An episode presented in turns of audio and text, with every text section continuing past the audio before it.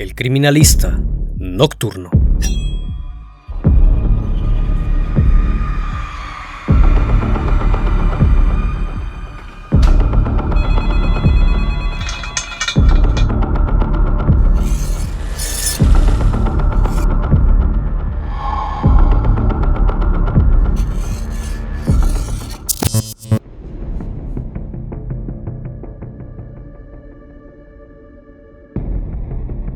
Es muy sabido que las apariencias engañan, pues nosotros como personas solemos juzgar el exterior de lo que vemos y nos creamos en diversas ocasiones una opinión general equivocada. Muchas personas suelen ser un misterio, en su mayor parte. La vida privada de cada quien se esconde detrás de una puerta cerrada, pues muchos individuos que parecen normales podrían estar ocultando un gran secreto. El caso que estás por presenciar ocurrió en Rusia, en la ciudad de Krasnodar. Dmitry Bakshiv y Natalia Bakshiva era una pareja felizmente casada que vivía y trabajaba por igual. Sin embargo, cuando Dmitry perdió su teléfono celular, se dio a conocer un hecho bastante sorprendente que dejó impresionados y petrificados a toda una nación. La pareja estaba almacenando carne humana para posteriormente degustarla e incluso venderla. En el año 2017, durante los trabajos de asfalto de una carretera, uno de los operarios halló un teléfono celular que al interior contenía una serie de espeluznantes fotografías de un sujeto que se encontraba sosteniendo en su boca una mano cortada de al parecer una mujer joven. En otra se lograba apreciar el cuerpo de una mujer sin vida y algo que parecía ser el cuero cabelludo. En un principio pensó que se trataba de una broma, pues el sujeto posaba de manera tranquila, como cualquier foto normal, pero al ver las impactantes imágenes detalladamente, quedaron horrorizados y decidieron entregar el teléfono a la policía. Minutos más tarde, Dimitri regresó al lugar en busca del celular, preguntando por todo el complejo de obra. Parecía aturdido y bastante preocupado. Román la persona que encontró el celular lo reconoció de inmediato. Al preguntarle le manifestó que no había visto ningún celular, así que se fue de ahí apresuradamente. Cuando la policía analizó las fotografías, se percataron de que eran reales y que no se trataba de una broma. Al revisar la información del mismo, lograron identificar al individuo. Se trataba de Dimitri Bakshiv, de 35 años de edad, alias el Diablo. Las fotos fueron suficientes para iniciar una investigación que comenzó el 11 de septiembre del 2017, así que procedieron con la localización del domicilio. Increíblemente, este se encontraba en una academia militar ubicada en la ciudad de Krasnodar, al suroeste de Rusia, en la que ambos trabajaban, él ejerciendo tareas de limpieza y ella como enfermera, aunque la terminaron despidiendo debido a sus problemas con la bebida. Cuando los investigadores acudieron a su vivienda con la intención de interrogarle, salió a su encuentro Natalia Bakshiva, de 42 años de edad, su esposa. Cuando la policía le mencionó el porqué de su visita, Inmediatamente la mujer negó todo y les mencionó que su esposo no se encontraba en esos momentos en casa. Así que le pidieron que le llamara y le dijera la razón del por qué lo estaban investigando. Una vez que el sujeto llegó a su domicilio, empezaron a interrogarlo y a cuestionarlo sobre las imágenes encontradas en el celular. Él de una manera tranquila les dijo que hace unos días iba caminando con su esposa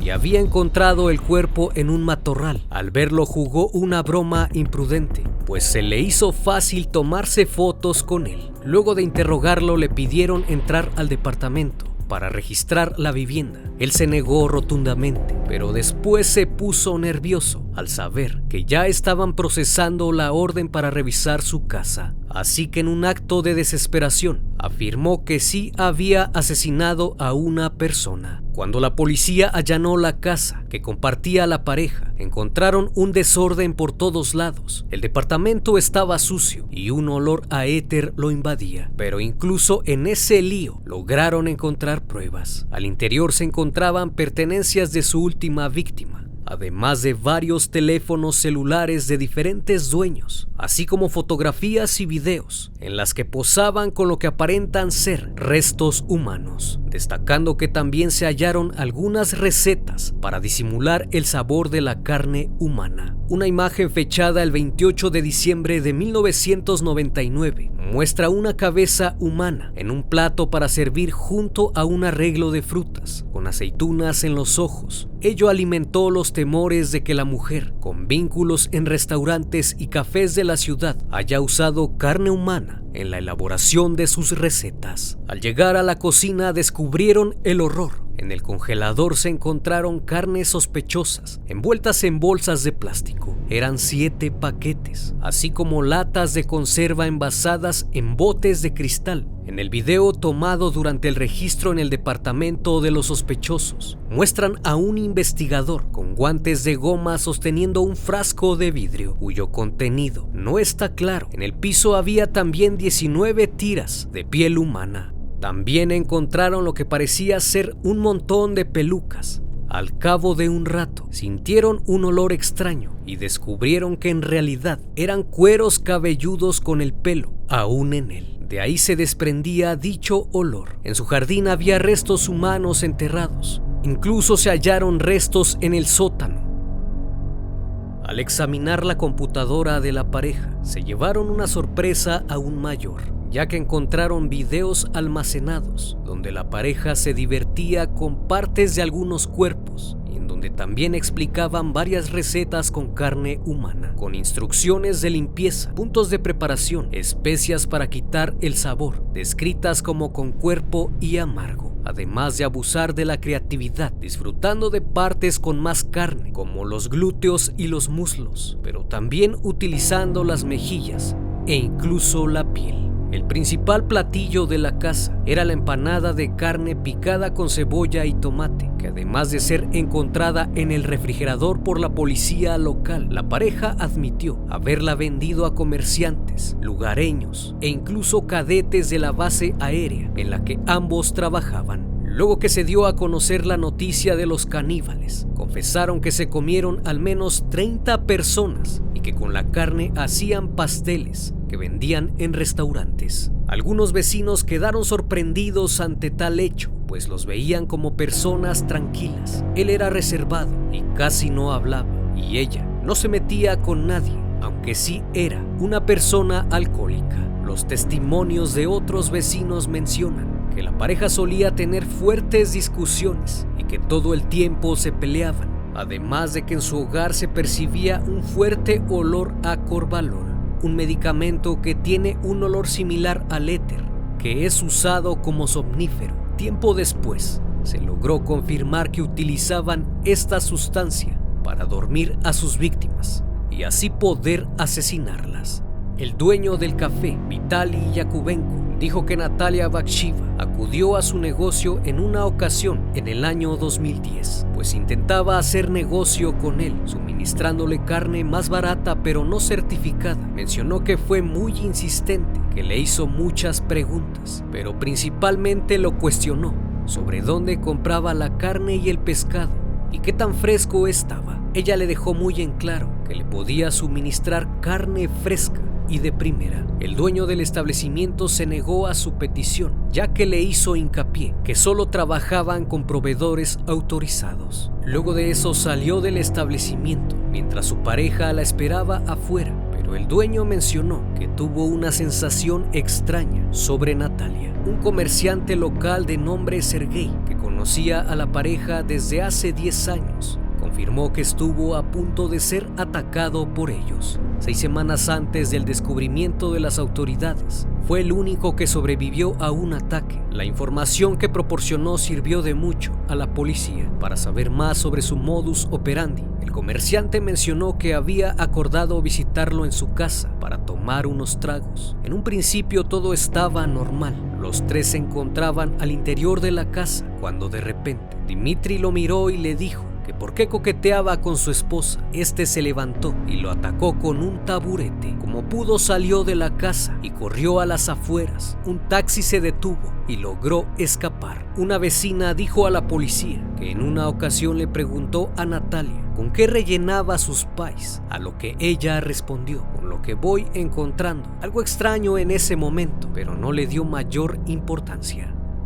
Dmitry Bakshi nació el 28 de enero de 1982. Tuvo una infancia difícil. Sus padres eran adictos a las drogas y no podían cuidar de él, por lo que acabó en un orfanato de Siberia. Posteriormente, fue adoptado por otra familia que no podía tener hijos. Cuando era un adolescente, su madre adoptiva murió de cáncer y su padre lo echó de la casa ya que Dimitri acostumbraba a meterse en problemas, pues había cometido varios robos, siendo arrestado cuatro veces. Incluso pedía préstamos que más tarde su padre terminaba pagando. Antes de partir, prendió fuego a su dormitorio. Su padre adoptivo mencionó que trató de ayudarlo en muchas ocasiones, incluso le buscó trabajos que al poco tiempo abandonaba. Era muy difícil hablar con él. Admitió que no tenía remedio y no tenía sentido decirle algo, destacando que sus ojos parecían de vidrio, pues nunca expresaba alguna emoción. Cuando tenía 17 conoció a Natalia en un bar. Ella es 7 años mayor que él, al ser una relación prohibida. Esperaron a que Dimitri cumpliera la mayoría de edad y contrajeron matrimonio. Natalia nació el 25 de enero de 1975. Fue criada por su madre y por su abuela.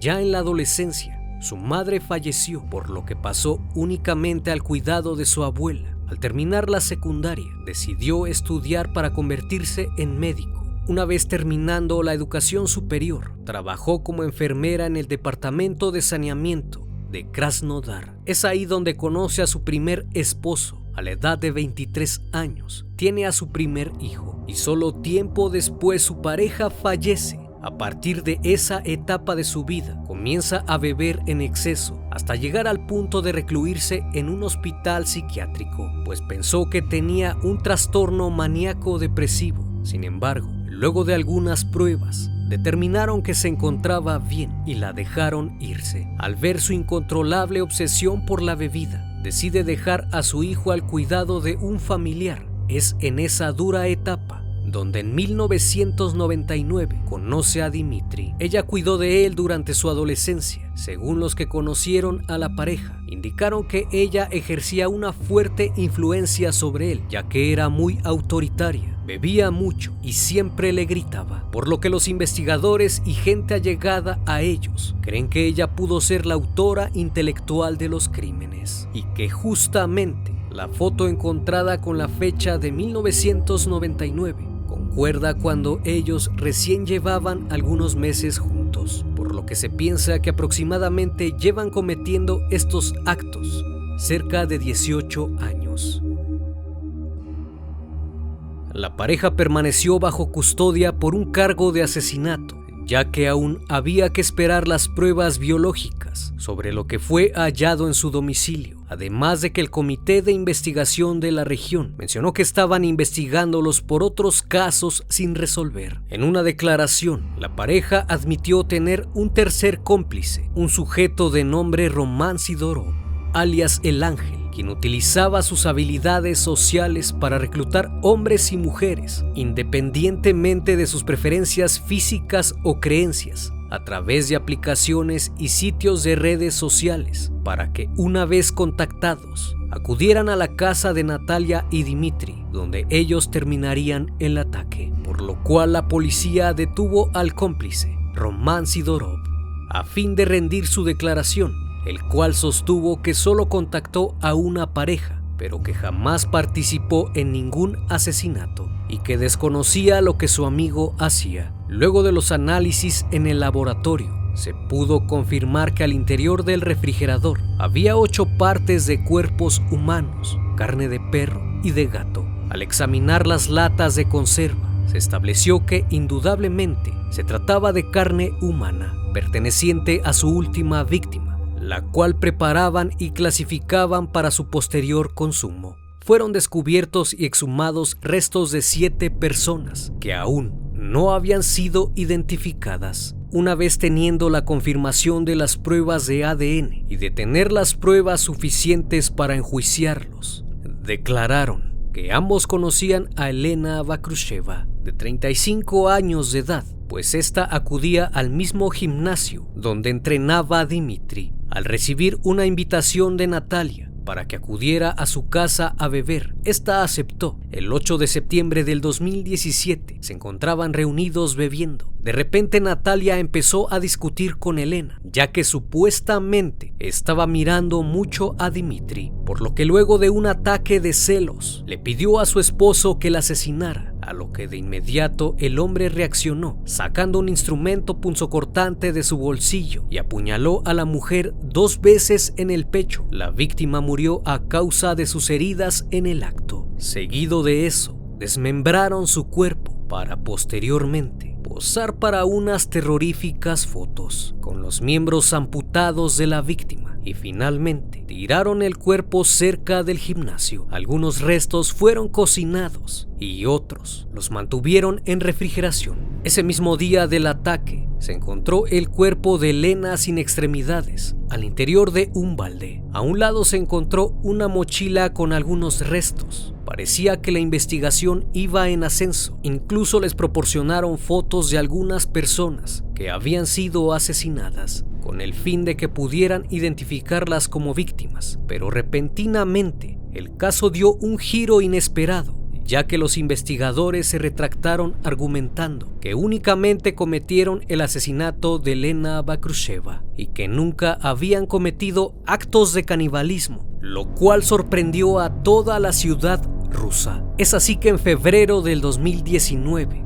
luego de que se reunieron demasiadas evidencias en su contra, inició el juicio de Natalia y Dimitri, el cual se realizó de manera secreta y se excluyó a los medios de comunicación y al público en general, ya que muchos afirmaron que las autoridades no querían permitir un escándalo en la prestigiosa Academia Militar de Krasnodar, donde vivía la pareja. Una vez iniciando el juicio, la abogada criminalista Julia Fedotova afirmó que el asesinato y el corte del cuerpo de la camarera Elena Bakrusheva fueron realizados por un hábil carnicero que tenía experiencia previa ya que los cortes eran limpios y bien ejecutados, por lo que se cuestionó que solo hubiesen cometido un crimen. En el juicio la abogada Julia le preguntó a Dimitri cómo es que sabía cortar un cuerpo humano de manera perfecta y arrancar los órganos y el corazón mientras desmembraba otras partes del cuerpo, afirmando que si era un asesino novato, no hubiese sabido qué hacer al momento del crimen ya que se notaba que tenía experiencia en realizar la separación de las extremidades. Si ellos no eran caníbales, ¿por qué las partes del cuerpo de la mujer se conservaron de manera perfecta en el refrigerador? Además, ¿cómo pudo Dimitri, que no es un carnicero o un cirujano, arreglárselas para hacer todo eso solo y en pocas horas? Por otro lado, la abogada Julia Fedotova mencionó y destacó que en este caso hubo mucho encubrimiento por parte de las autoridades, ya que repentinamente la policía insistió que solo hubo un asesinato. Más tarde, Natalia y Dimitri negaron el canibalismo, que repentinamente fue aceptado por las autoridades, cuando en un inicio se le había vinculado con al menos 30 asesinatos que ellos mismos confesaron. También destacó que en su primera declaración, Natalia Bakshiva había dicho que su esposo puso las partes del cuerpo en el baño, cortó la piel del cráneo, cortó las orejas y los labios con los dientes y se los comió. Recalcó también que según las investigaciones, también encontraron en la cocina un sartén con carne cocida y luego de analizarla resultó ser carne humana. Los medios locales rusos también han insistido que tienen pruebas de canibalismo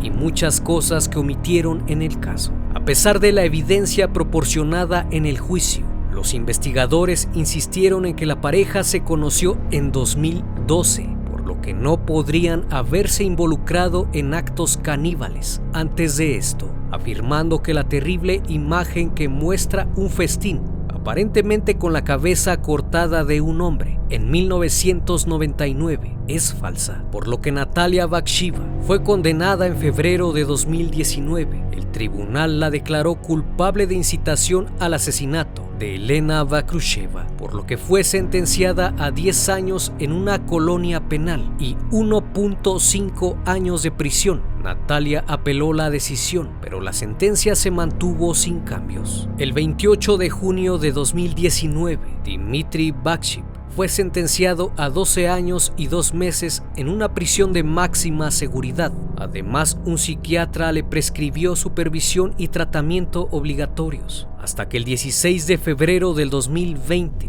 Dmitry Bakshiv murió en el hospital de tuberculosis en Rostov-on-Don, aunque su muerte repentina fue muy sospechosa, a pesar de tener toda la evidencia en su contra solo fueron juzgados por un crimen. En cuanto al cómplice, no se presentaron cargos en su contra, debido a que su abogado afirmó que no tenía nada que ver con el caso. De acuerdo a su modus operandi, la pareja con ayuda de su cómplice atraían a sus víctimas por medio de citas en línea y de sitios web. Una vez que se encontraban, acudían a su domicilio. Natalia les ofrecía vodka con cobalol para provocarles el sueño y así poder someterlos más fácilmente. Una vez que tomaban el trago, empezaba la actuación. Si la víctima era mujer, Natalia fingía estar celosa para empezar a discutir y pedirle a su marido que acabara con ella. Por lo contrario, si la víctima era hombre, Dimitri esperaba que la sustancia hiciera efecto una vez que los veía algo somnolientos. Fingía estar celoso y los atacaba con el fin de asesinarlos. Seguido de eso, procedían a cortar las extremidades al cuerpo, con el fin de comerlas y preparar diversos curtidos y pasteles de carne, los cuales consumían y vendían en diversos restaurantes y a conocidos. Todo lo que hacían lo documentaban con fotos y videos en distintas fases del proceso, posando en muchas selfies con algunos cuerpos. Los restos sobrantes los esparcían en diversas partes a fin de no ser encontrados. Incluso algunos fueron enterrados en su propiedad. Un caso sin duda impresionante que terminó con la actividad criminal de estas personas. Un caso sin duda impresionante que terminó con la actividad criminal de estas personas, la cual se descubrió por un descuido que dio a conocer el impactante caso de los caníbales rusos. No olvides suscribirte al canal. Cada semana son presentados casos como estos. Todo se hace con el mayor respeto posible. Esto es El Criminalista Nocturno. Hasta la próxima emisión.